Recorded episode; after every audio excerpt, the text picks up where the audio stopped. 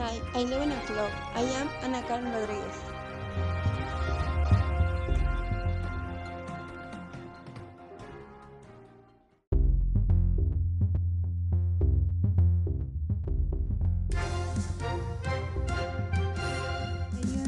The has recommended to work on their 50,000 deaths from COVID-19 grain market case rise on again across the country.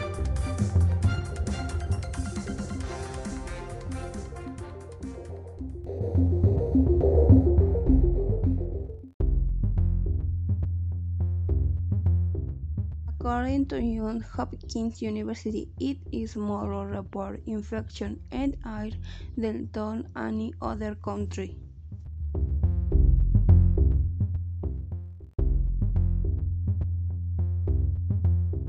And cases have started skyrocketing one day across the United States, hitting new highs in the past week.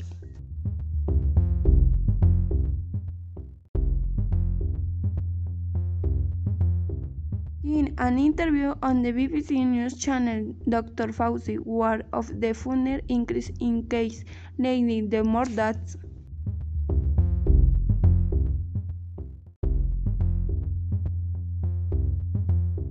When you see the massive increase in cases we are seeing in the now particular with more as people are dying indoors and in very difficult situations.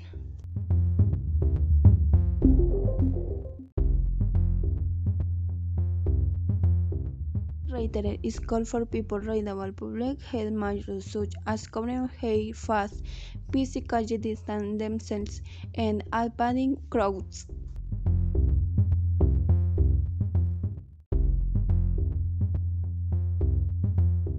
Sounds so simple, and we know they can work.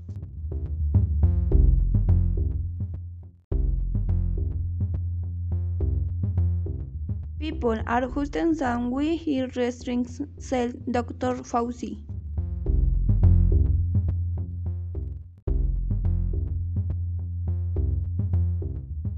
Harriet Hospital managed.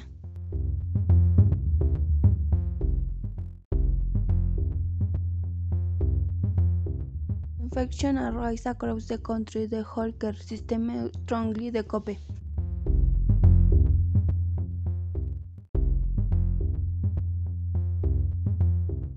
In the Texas city of Paso conversion Center, which recently converted into makeshift hospital.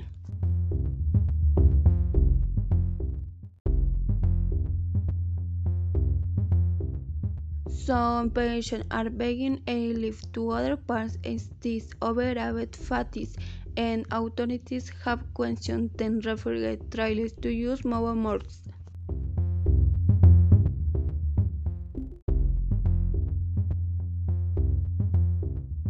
Of intensive care at Johnson City Medical Center intensive Alison Johnson to the Associated Press.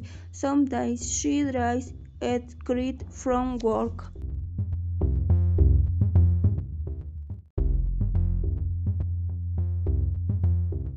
The pandemic has broke the series of checks that have taken thousands of people surprised, causing them series of economic, psychological, and fiscal problems.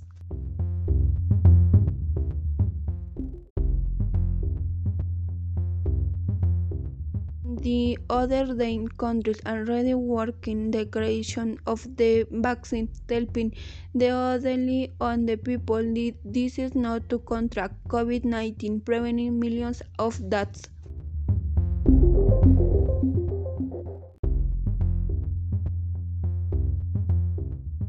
Likewise, it is matter to numbers of infections will increase in the months since due in the cold disease fast and people are more vulnerable to COVID-19.